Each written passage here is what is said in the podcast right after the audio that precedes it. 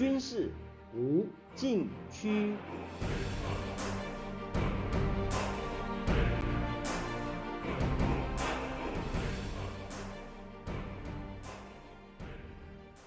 听众朋友们，大家好！您现在收听的是自由亚洲电台的军事无禁区栏目，我是栏目的主持人齐乐意。今天谈俄乌战争的最新进展。七月十二日，俄乌战争进入第五百零四天，乌克兰武装部队总参谋部当天发布消息称，乌俄双方在五个方向进行二十九次交战，激烈战斗仍在继续。俄军主力集中在库普扬斯克、莱曼、巴赫穆特、阿夫杰耶夫卡和马林卡等方向。库普扬斯克位于乌克兰东北部哈尔科夫州东南方，距离乌俄边境四十公里。其他方向都在乌克兰东南部的顿涅茨克州。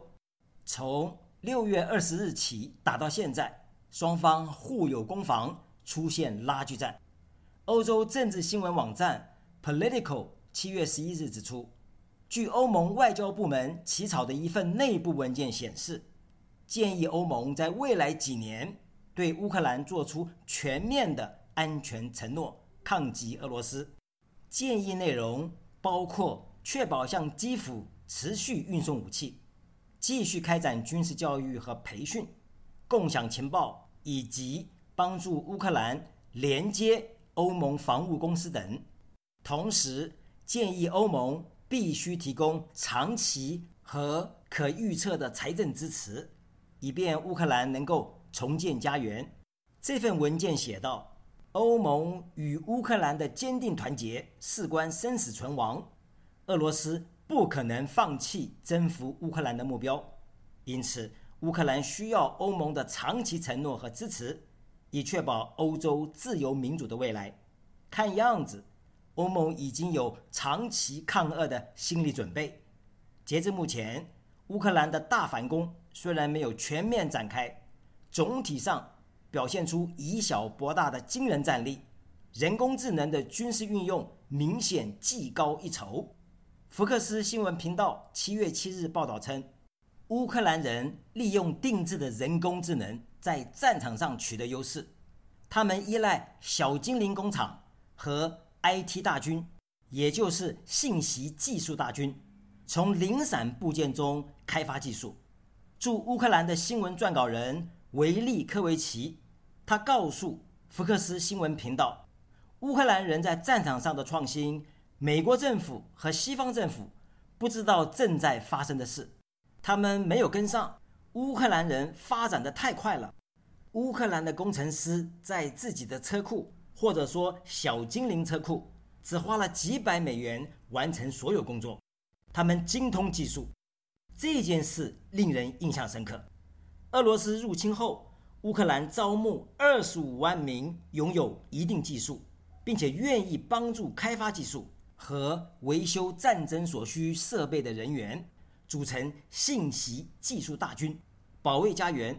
他们在炮火下迅速学习和成长。报道指出，乌克兰 IT 大军从战场上得到反馈，知道自己需要什么，很快组合成各种套件，比如拆下智能手机 iPhone 的摄像头用于识别，将它连接到便宜的微型单板计算机。再接上通用型输入和输出接角，这个组合可以产生一个用于创建人工智能应用程式的强大平台，是一种革命战法。穷则变，变则通，运用一切可用资源做最好的组合。一位自称是 Max 的乌克兰工程师说：“乌克兰拥有庞大的闭路电视摄像机网络和其他监控基础设施。”军方可以用这些现成资源，通过人工智能技术分析视觉数据，掌握敌人动态。他认为乌克兰的工程师是在炮火下尽最大的努力争取赢得这场战争，但是俄罗斯的工程师情况完全不同，他们试图避免与这场战争联系起来，直到最近，他们才开始收集数据。由此看出，乌克兰真正做到全民总动员，军民技术融合迅速而到位，和俄罗斯相比高下立判。下面休息一下，马上回来。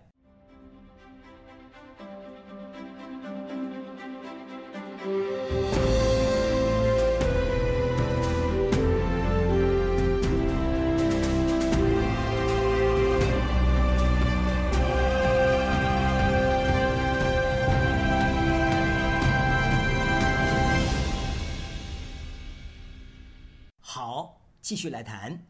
乌克兰数字转型部副部长杜宾斯基，他对福克斯新闻数字频道说：“取得优势的部分关键在于乌克兰决定创建自己的人工智能平台，使得工程师可以根据特定用途进行定制。”美国专栏作家伊格内修斯透露，去年十二月，乌克兰数字转型部部长。费多罗夫回答他的书面提问，列举了乌克兰自行开发的一些军事技术系统，其中包括一个名为 Everog，翻成英文是 E-enemy，也就是电子敌人的安全聊天系统。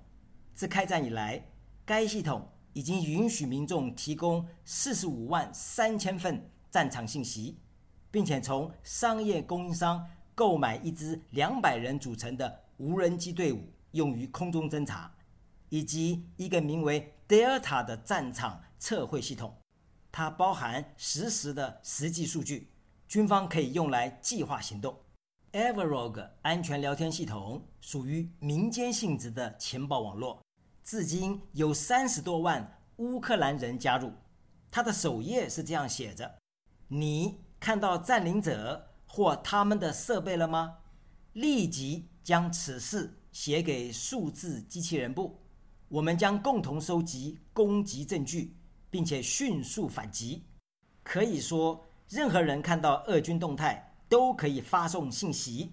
政府鼓励全民参与情报收集工作，这应该是历史上的第一次。费多罗夫指出，这场战争的制胜因素是乌克兰的高科技优势。和乌军的快速适应能力，这是人类历史上技术最先进的战争，和以往截然不同。它也被形容为人与机器共同的胜利。伊格内修斯去年十二月在《华盛顿邮报》发表题为《算法如何在乌克兰打破平衡》的评论文章。算法或者说演算法是人工智能三大核心要素之一。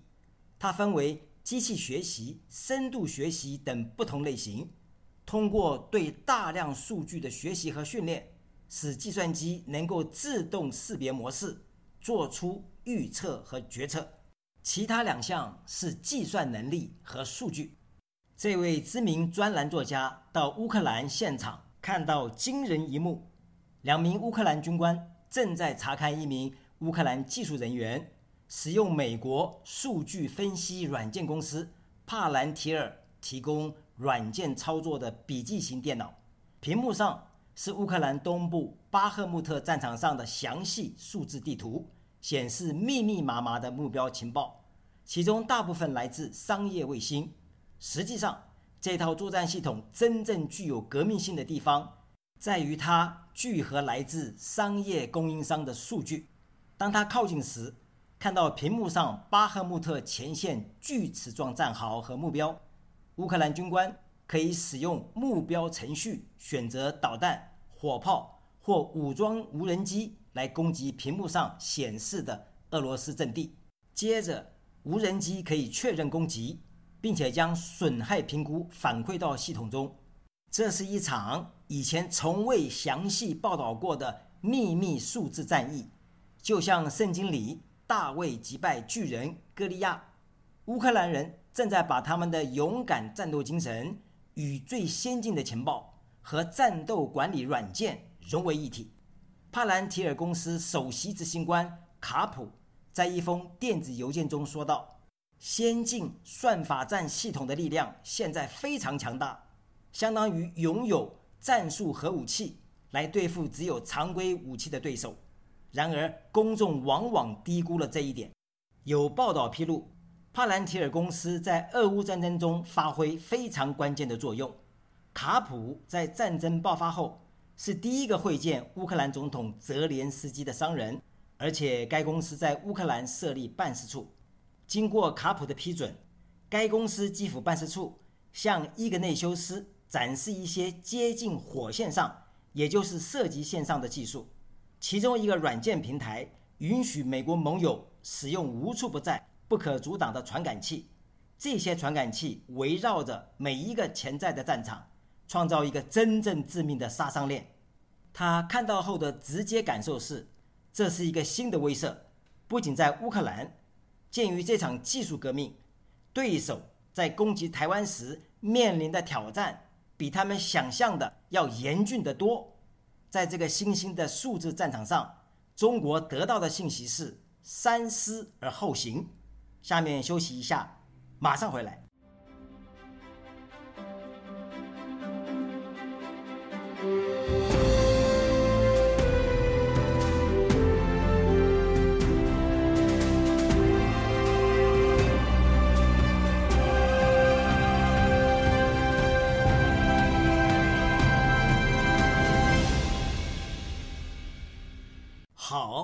继续来谈。乌克兰数字转型部部长费多罗夫对这位知名的美国专栏作家说：“这条电子杀伤链在赫尔松、伊久姆、哈尔科夫和基辅地区的解放期间特别有用。杀伤链是一个军事概念，描述从获取情报到执行攻击的整个过程，包括识别目标、规划作战、指挥控制、执行攻击。”和评估效果等环节。举例来说，乌军发现远处树林中疑似有俄军坦克埋伏，如何运用人工智能技术展开杀伤链的作业程序？有以下几项：第一，目标识别，通过图像处理和计算机视觉技术识别树林中可能隐藏的坦克目标；第二，目标定位，人工智能可以在传感器。和侦察设备取得大量侦察数据中精确定位目标。第三，目标追踪，使用人工智能和跟踪算法持续追踪目标的移动和位置变化，保持对目标的持续观察。第四，打击规划，使用人工智能辅助系统规划最佳的攻击策略和火力资源，包括计算最佳射击位置。考虑地形和敌方防御等因素。第五，攻击执行，在使用火炮、导弹或其他武器系统进行攻击时，人工智能可以在导航和射击过程中提供辅助和精确度。第六，攻击评估，以人工智能对攻击结果进行精确评估，包括命中率、摧毁程度和对敌方坦克的影响，有助于评估战斗效果。和调整后续作战计划。伊格内修斯在文章中指出，俄罗斯人也尝试创造自己的电子战场工具，但收效甚微。他们试图使用商业卫星数据和通过廉价中国无人机传输的视频，但他们很难在部队之间协调共享这些数据。他们还缺乏与星链系统连接的能力。就此而言。乌克兰显然占了上风。乌克兰军官告诉他，每一个乌克兰营级作战单位都配有自己的软件开发人员。乌克兰的核心优势不仅在于军队的战斗意志，还在于技术实力。乌克兰人表现出以小博大的惊人战力，全世界有目共睹。他们成功运用人工智能技术，不仅在战场上。取得优势，更为人类进入智能化战争演示了一场鲜活的经典战例。听众朋友们，您现在收听的是自由亚洲电台的军事无禁区栏目，我是栏目的主持人齐乐意，谢谢大家收听，下次再会。